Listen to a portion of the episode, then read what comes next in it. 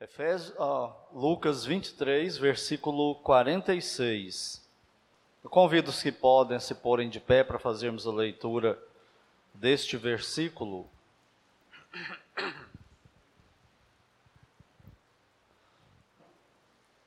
Nós estamos vendo no domingo à noite as palavras da cruz, as últimas palavras né, que o Senhor Jesus mencionou na cruz, e chegamos nas últimas delas.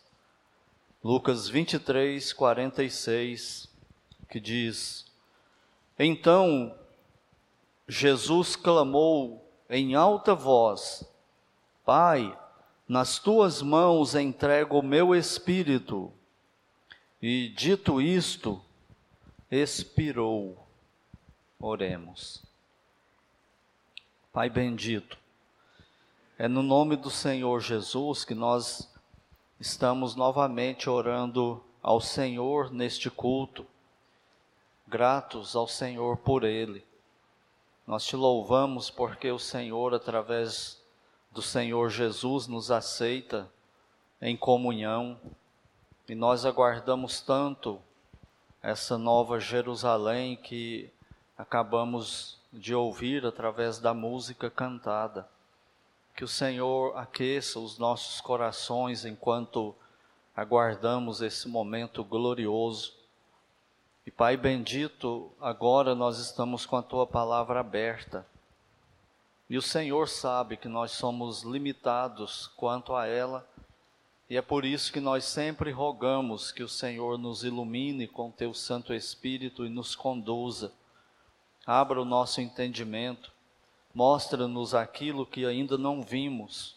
Aumente, Senhor, a nossa fé, alimenta-nos um pouco mais, fortaleça-nos e usa, Pai, esse texto sagrado e tudo que nele contém para salvação de perdidos que porventura estejam conosco aqui ou que nos acompanham pela internet. E que tudo isso traga honra e glória para o Senhor e promova o nosso bem. Pois é no nome do Senhor Jesus Cristo que nós oramos. Amém. Podeis sentar-se? Um grito de submissão total.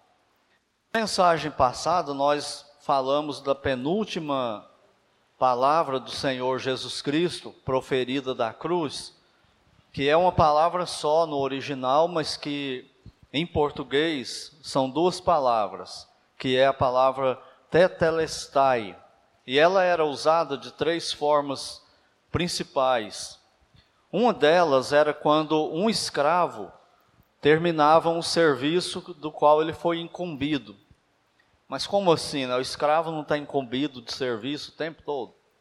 É o serviço rotineiro, ele é um escravo, então ele tem uma rotina que ele vai cumprir no dia. Mas aí, num determinado momento, o senhor dele chegava para ele e dava uma ordem diferente daquela da rotina. Por exemplo, é, é para você hoje consertar a cerca lá, lá embaixo. E faça isso até de tarde. Ele ia lá e trabalhava, e quando ele terminava, ele voltava para o senhor dele e falava essa expressão, tetelestai. Ou seja, eu concluí a obra que o Senhor mandou eu fazer. A outra forma, outro momento, quando era usada essa expressão aí, era quando um devedor procurava o credor e pagava uma dívida. E nesse momento, então, o credor pegava um documento, entregava para o devedor escrito essa palavra, tetelestai. A dívida está paga, não existe mais dívida comigo. A conta foi paga, não existe mais dívida. E uma terceira forma que essa palavra era usada era quando o pai comissionava o filho para ele fazer alguma coisa na casa, enfim, fazer alguma coisa para o pai. E quando o filho terminava, ele voltava para o pai e falava: Pai, tetelestai, está terminado, está concluído a obra que o Senhor me comissionou para fazer, o que o Senhor me mandou fazer. Então, por que, que o Senhor usa essa expressão? Ele está aplicando essas três ideias aí no relacionamento dele com a missão que ele veio fazer aqui na terra.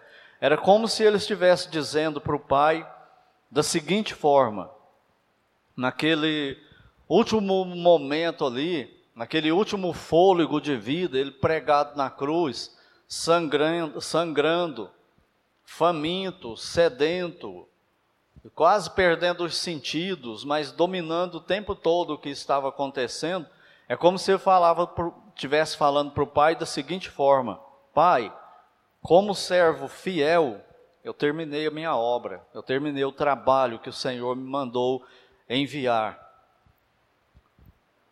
E ele dizendo para o pai também: Pai, eu paguei a dívida do meu povo para com o Senhor. Eles não têm mais dívida com o Senhor, porque está pago. Eu vim e eu paguei pelos pecados dele, deles.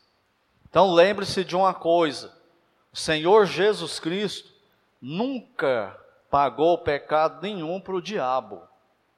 Certa vez, num, num, outro estado, um pastor mandou lá no nosso, no, no, na, nos nossos contatos, não tinha ainda WhatsApp, essas coisas, mandava por e-mail, e ele mandou um e-mail para nós pastores, um e-mail até bonito, bem feito, como sempre são essas coisas, né?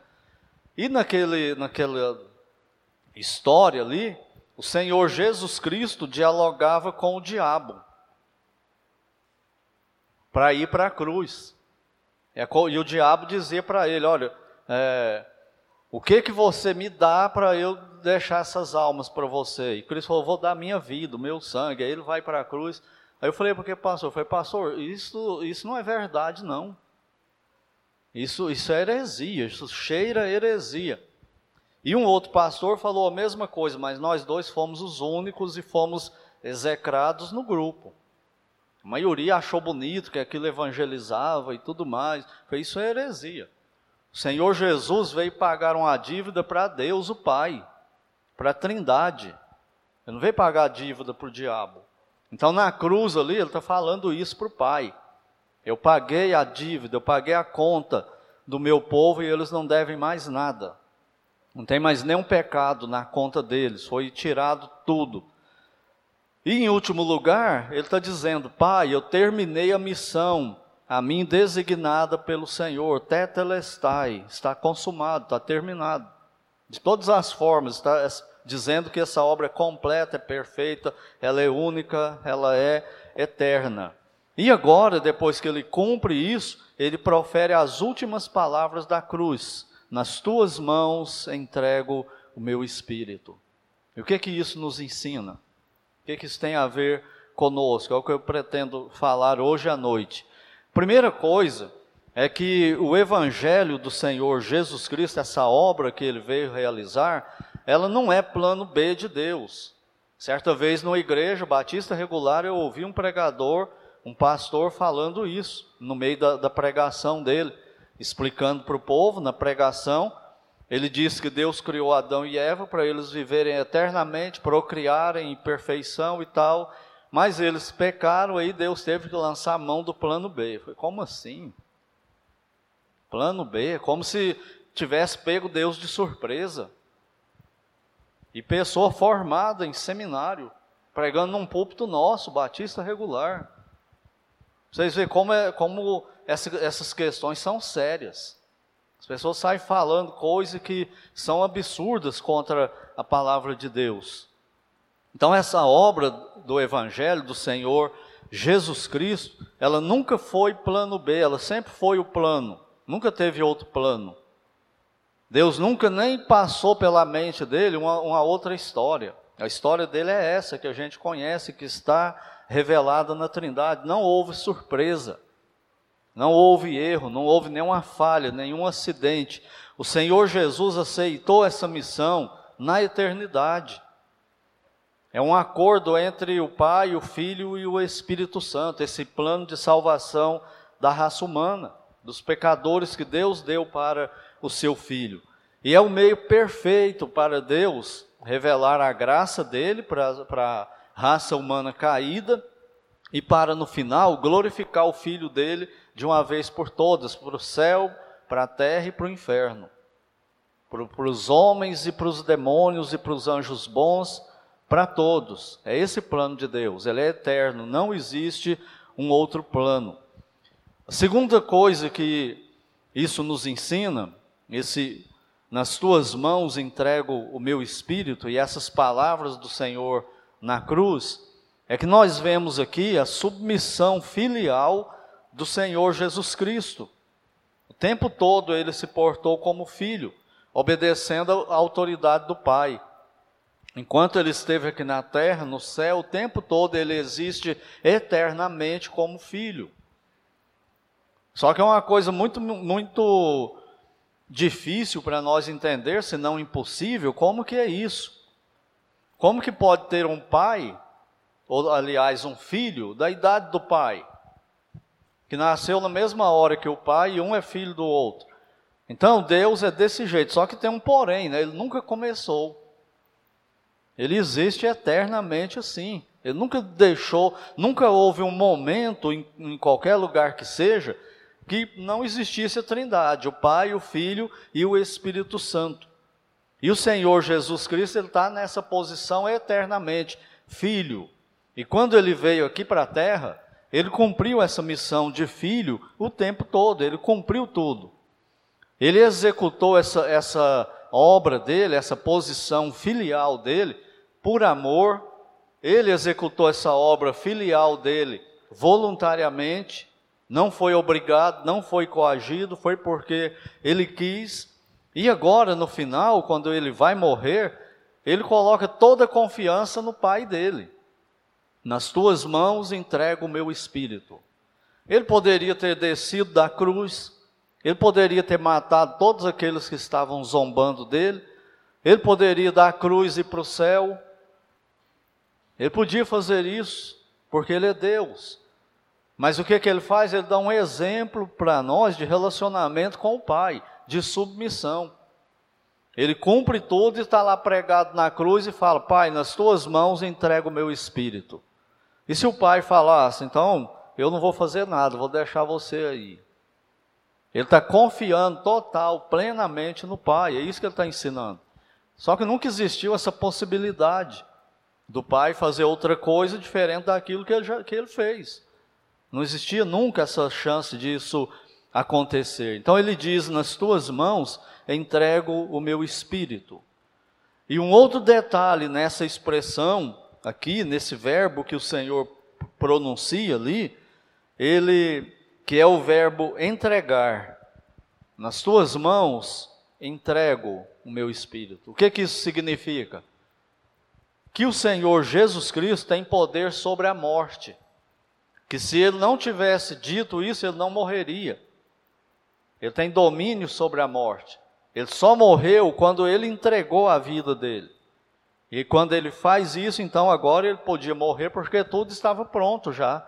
Tudo estava executado, a obra que ele veio realizar estava já completa e não faltava mais nenhuma coisa.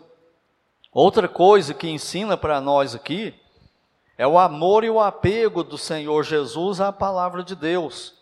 Essa expressão, nas tuas mãos entrego o meu espírito, está no Salmo 31, 5.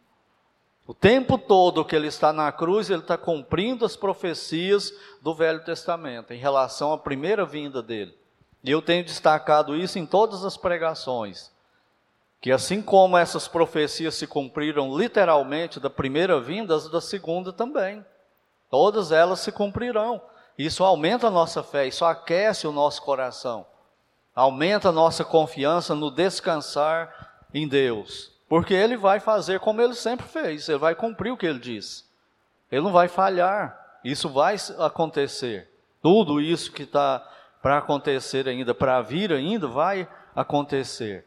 Então mostra autoridade e controle sobre a morte, mostra o apego dele à palavra de Deus, porque ele usa a Bíblia para falar com o Pai o tempo todo. O, o espírito dele só deixou o corpo, é isso que acontece na morte, né? Aquela parte imaterial do homem que nós vimos hoje, de manhã, quando o homem foi formado, quando Deus constituiu o homem assim, essa parte imaterial dele, a alma, o espírito dele, quando isso sai do corpo, o corpo morre, a matéria morre. Isso é a separação, isso é morte. A palavra morte significa separação. Então é morte porque há essa separação do eterno, do imaterial, do material e do temporal. E a morte espiritual é a separação do pecador do Criador. É a morte espiritual. Então o Senhor Jesus, quando ele morre, é porque ele autoriza isso acontecer. Ele está no controle disso aí, ele manda. E aí então, ele morreu. O Senhor Jesus manda na morte. Ele, ele não, não, não discute com ela, ele manda. Ele não conversa com a morte, ele não negocia com a morte, ele manda na morte, ele controla a morte. É isso que está ensinando para nós aqui também. E em terceiro lugar, ainda nos ensina que morrer para o salvo é ir para a casa do Pai. O Senhor Jesus está morrendo e ele vai voltar para a casa do Pai. Morrer para o crente é isso, é ir para a casa do Pai. Nós sabemos que o Senhor Jesus morreu e o Pai o ressuscitou no terceiro dia, mostrando para o universo todo que estava provado, que aquilo que ele falou está consumado, o Pai concordou e autenticou, corroborou aquilo que ele fez com a ressurreição. E logo em seguida o Senhor Jesus volta para a casa do Pai. Então o salvo não precisa temer a morte. Só que eu vejo muitas vezes, na internet principalmente, que a internet hoje é um canal de tudo, né? Do, do melhor ao pior. Você tem que saber filtrar ali e não entrar na onda também. Mas eu vejo muito ali na internet, quando alguém falece, quando alguém morre, o ente querido, o irmão em Cristo que ficou, posta lá assim: o irmão fulano de tal voltou para casa. Já viu isso na internet? A fulana de tal voltou para casa, minha mãe voltou para casa, meu pai voltou para casa. Quando que eles estiveram lá? Quando? Nós entendemos, é né? um momento de sofrimento, a pessoa fica fragmentada e tal, mas é um erro terrível teológico. Por quê? Porque nenhum ser humano nunca esteve no céu na casa do Pai. Não tem ninguém voltando para casa, o único que voltou para casa foi o Senhor Jesus. Ele veio de lá. Ele deixou a casa dele e veio aqui. E quando ele morre e ressuscita, agora ele volta para a casa do Pai. Ele vence a morte. Ele abre o caminho para todos nós agora irmos para o céu. Eu quero sugerir um, uma leitura de um livro, para quem ainda não leu, obviamente, né? Que esse livro ele foi escrito por John Owen, lá por 1600 e tanto lá, um dos puritanos famosos, né? E ele escreveu esse livro, ele foi traduzido no Brasil pela editora PES. PES não é de pé, não, é, é Produções Evangélicas, esqueci agora o, o S. Selecionadas. Então, essa PES produziu esse livro de John Owen com o seguinte título: Por quem Cristo morreu. Já leu esse livro? Ele foi escrito com um nome muito interessante no original. Olha só como que é o nome desse, o título desse livro no inglês que ele escreveu. É a, a morte da morte na morte de Cristo. Mas seria um nome muito confuso para nós, né? Aí a PES mudou o nome dele para Por Quem Cristo Morreu. Eu não sei se melhorou ou se piorou, né? Virou uma polêmica geral e muitas vezes a pessoa vai ler o livro com a intenção errada por causa do nome. Mas o que ele estava defendendo ali, esse John Owen, dizem aí os historiadores, né, os estudiosos sobre ele, que ninguém nunca foi bem sucedido tentando questionar o que ele escreveu defendendo a Bíblia. Nunca, ninguém foi bem sucedido. Todos perderam, não provaram nada daquilo contra aquilo que ele tinha escrito. Então, leia esse livro, Por quem Cristo morreu. Você vai entender mais detalhadamente esse efeito da morte do Senhor sobre a morte. Ele conquista a morte. É como se ele matasse a morte para nós. E agora nós nunca mais morremos. Por quê? Porque ele morreu e venceu a morte. Mas a gente morre fisicamente, não morre? Como assim a gente não morre mais? Lembra o texto que eu li hoje durante a celebração da ceia, de João 6? Que ele fala: Quem comer da minha carne, beber do meu sangue, viverá eternamente. É a morte da morte na morte de Cristo. Então, John Owen trabalha, trabalha isso muito bem no livro dele. E o Senhor Jesus, com isso, com a morte dele, ele mata a morte para nós. Nós nunca mais seremos separados do Pai. É isso que está dizendo. Não é possível. Nós agora estamos unidos com, com o Pai. Por isso nós vivemos eternamente. O que é viver eternamente? É ter comunhão com Deus. É ter vida com Deus, é ter comunhão, relacionar-se com Ele. E nós salvos podemos fazer isso por causa da morte de Cristo e, lança, e pegamos isso para nós pela fé no Senhor Jesus. Então ele matou a morte para nós, por assim dizer, e ela nunca mais poderá nos separar de Deus por causa de Cristo. Isso é maravilhoso ou não é? Nunca mais a gente morre. O Senhor Jesus ressuscitou e voltou para a casa do Pai no céu. E quem crer nele vai fazer esse mesmo trajeto vai para a casa do Pai. A morte física é uma passagem só para outra existência, que é a melhor, que é a eterna. Então é isso que significa essas palavras e a obra que o Senhor Jesus Cristo veio realizar para nós aqui na terra. E é isso que está implícito quando ele fala: Pai, nas tuas mãos entrego o meu espírito. E dito isto, expirou ou seja, ele parou de respirar. Ele morreu.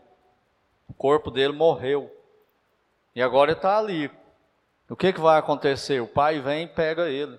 E leva ele para o paraíso. Ele nunca foi no inferno. Nós já vimos aqui, lá em 1 Pedro, né, que ele nunca foi para o inferno quando ele morreu, pregar para quem estava morto. Isso não é isso, não, que está dizendo. Ele foi para o paraíso, aonde os mortos iam. Os mortos, povo de Deus, morriam e iam. Foi para lá que ele foi, onde estava Lázaro, onde estava o outro Lázaro, o mendigo, onde o, o, o Lázaro, irmão de Maria e Marta, ficou. Ele foi para ali. E quando ele ressuscita e volta para o céu, ele leva esse lugar com ele para o céu. E hoje, quem morre em Cristo vai diretamente para onde ele está. Nunca mais se separa dele. Vive eternamente. É isso que a Bíblia está dizendo para nós. Algumas lições finais para nós aqui. Primeiro, por causa da cruz do Senhor Jesus, nós temos um Pai nos esperando. Isso, isso, faz como esse vento que entrou aqui há pouco, durante quando começou a chuva, isso refresca, refrigera a sua fé, o seu coração. Nós temos um Pai no céu que é Deus nos esperando por causa da morte de Cristo e da ressurreição dele, por causa da obra dele.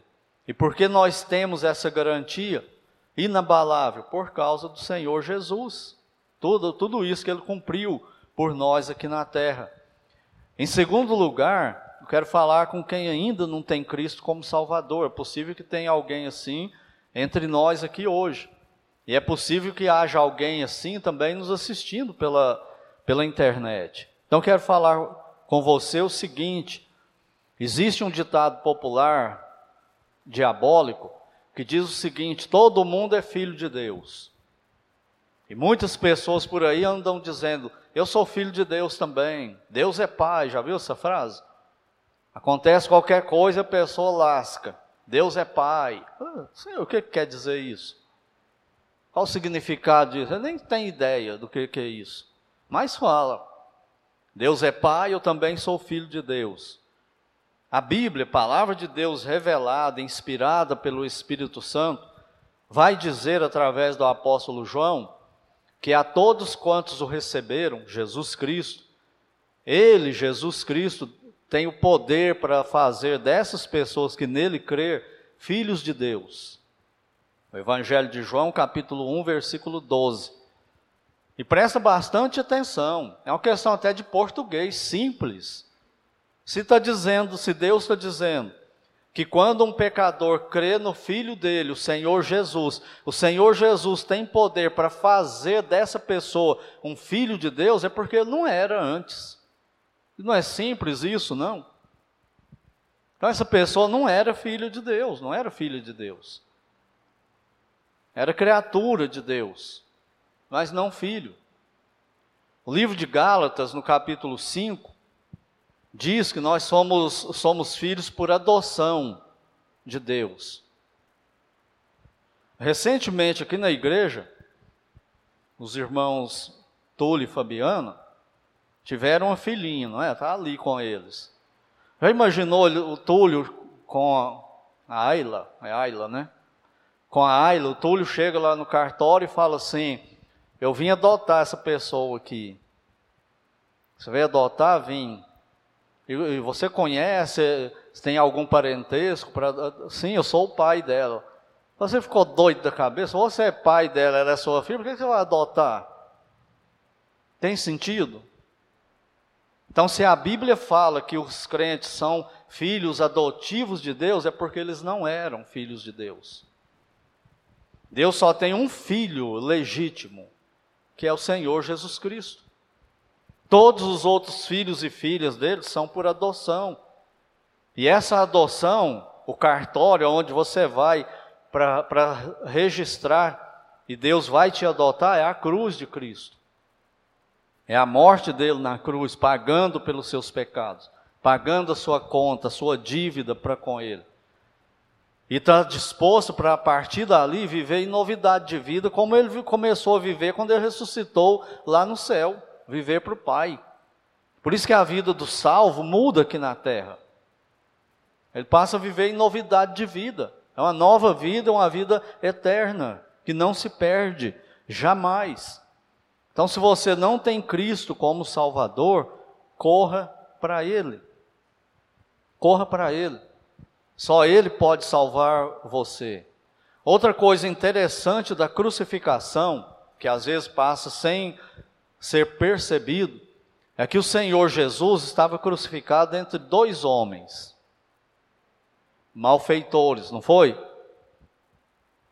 Um, do, um deles creu no Senhor Jesus, outro não creu. Aquele homem que creu no Senhor Jesus, ele não é melhor do que o outro homem que estava na cruz, não. Porque ele creu. E o que não creu não é pior do que o que creu, porque ele não creu. Eles são pecadores, os dois eram absolutamente iguais, filhos de Adão e Eva, mortos em delitos e pecados, separados de Deus. Só que um creu no Senhor Jesus. Aqueles dois homens representam a raça humana também. Existem apenas dois grupos de seres humanos. Um grupo é o grupo daqueles que creem em Cristo e vivem para Ele. O outro grupo é o grupo dos inimigos de Cristo daqueles que zombam, que debocham, que querem viver uma vida cristã do seu jeito, que querem ir para o céu, mas não querem fazer o que precisa ser feito aqui na terra. Em que grupo você está? Daqueles dois homens. No grupo que crê ou no grupo que não crê? Se for no grupo que não crê, você pode crer. É só falar, fazer como aquele homem fez naquele dia: Senhor, me salva. Senhor é o meu Deus, Senhor está morrendo por mim, pagando pelos meus pecados, eu creio pela fé, me leva para onde o Senhor for. E Ele vai dizer: Você está comigo agora, para sempre, salvo. E onde eu estiver, você vai estar também. Só que você vai ficar aí na terra agora, porque eu, eu quero te usar aí do meu jeito, na minha vontade. Você vai viver para mim aí agora e me representar. É o padrão mais nobre, a missão mais nobre que o crente tem aqui na terra. E voltando a falar conosco, o Senhor Jesus nos deu um exemplo aqui quando ele fala: Nas tuas mãos entrego o meu espírito. Qual é esse exemplo? É que nós precisamos, de fato, nos render e nos entregar continuamente a Deus, a nossa vida. Tudo em nós. Viver dizendo para Deus de verdade, Senhor, nas tuas mãos eu entrego a minha vida, eu entrego o meu espírito, igual ele fez aqui, e deixar o resto com Deus. Ele não se entregou ali, pregado na cruz, nas tuas mãos eu entrego o meu espírito. E agora é com Deus, o Pai. E o Pai fez o que ele tinha que fazer, e nunca será diferente. Ele vai fazer conosco também o que ele precisa fazer e o que ele quer fazer. E isso é sempre bom, é o melhor, é o bom, perfeito e agradável. Nós precisamos nos entregar assim nas alegrias. Nos momentos felizes, você consegue um emprego, consegue uma formatura, um diploma, uma promoção, tudo de bom. Encontrou alguém com quem vai casar. Nas tuas mãos entrego o meu espírito. Por que nos momentos bons? Porque esses momentos bons não vão durar eternamente, não. Virão momentos ruins. Do mesmo jeito que você foi promovido, você pode ser, no linguajar do Vitor, despromovido. Não desedifica, né, Vitor? Então, do mesmo jeito que você foi elevado, você pode ser tirado também. Do mesmo jeito que você foi contratado e você ficou feliz, oh, Deus me deu um emprego, registrou minha carteira, olha que bênção, vamos orar agradecendo, você pode ser demitido também. E aí, nas tuas mãos entrego o meu espírito. Está vivendo em plena saúde, como nós estamos, a maioria de nós.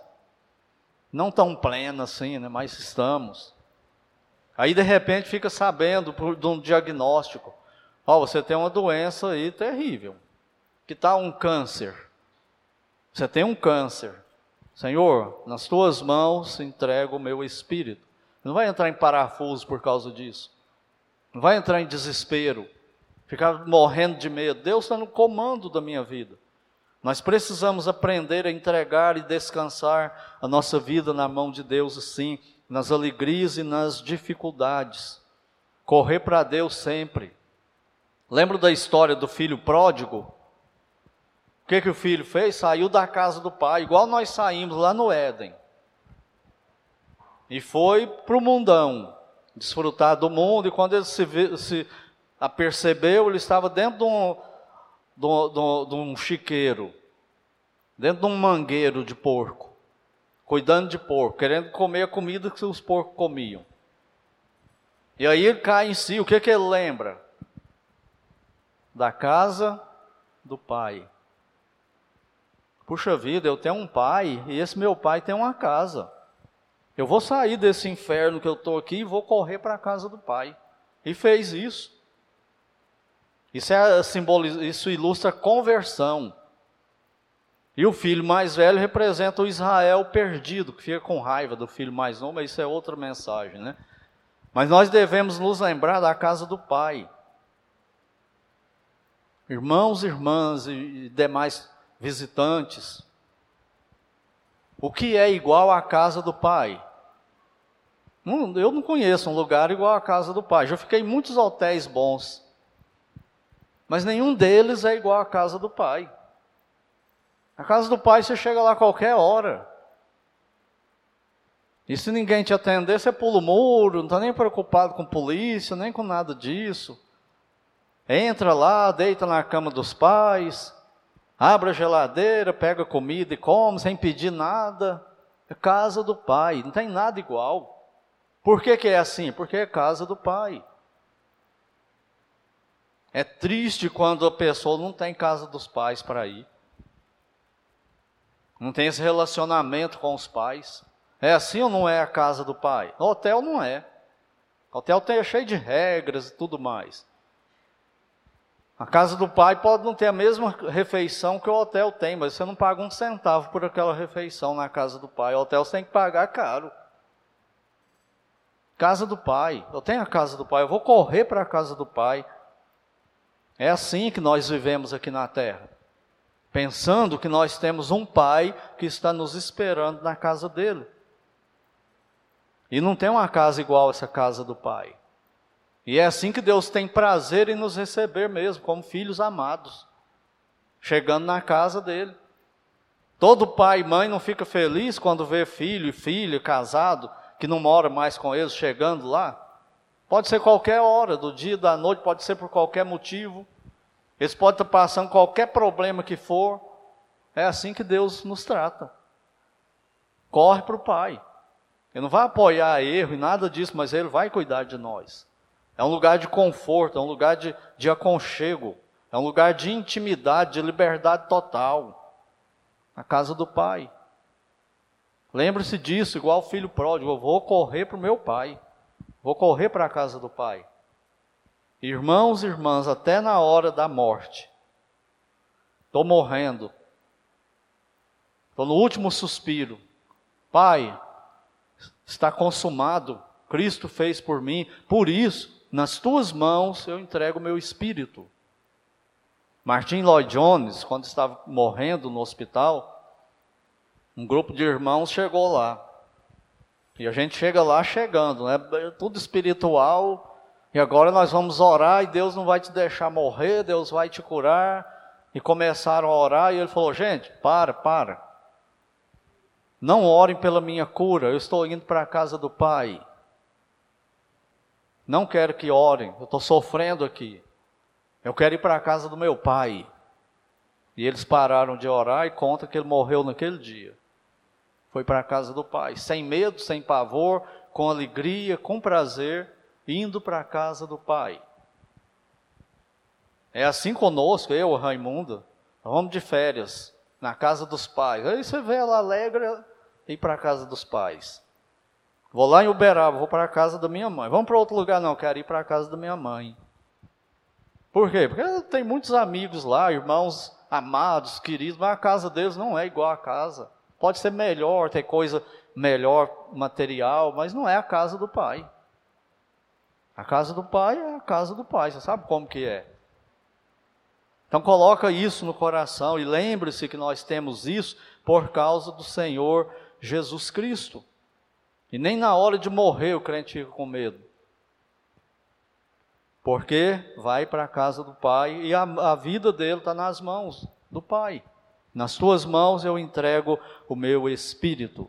Essa tal entrega que nós devemos ter, igual Cristo está ensinando aqui, ao Pai, não deve ser igual aquela entrega de, de, daqueles filhos que obedecem o Pai. O Pai fala, faz isso. Ele vai e obedece. Porém, contrariado, emburrado, com a má vontade, arrastando os pés, o pé pesa uma tonelada para fazer, não fica emburrado depois com raiva, ele obedece com raiva. Esse não é o jeito que nós devemos nos entregar ao nosso Pai e obedecê-lo. Em todas as coisas. Nós devemos entender o que ele fez por nós, na pessoa do filho dele, e aí nós vamos obedecê-lo com prazer, com amor, em gratidão, numa submissão total e plena, como essa do Senhor Jesus. Nas tuas mãos eu entrego meu espírito, porque tudo já está consumado. Então, que este seja o nosso grito de submissão total e permanente ao Pai. Pai, nas tuas mãos eu entrego o meu espírito. Que Deus nos abençoe, que Deus nos ajude para que nós saiamos daqui hoje à noite com esse espírito. Minha vida, todo o meu ser está nas mãos do Senhor. E se você não tem Cristo como Salvador, como eu já disse, corra para Ele, que é o único meio de você ter essa bênção também.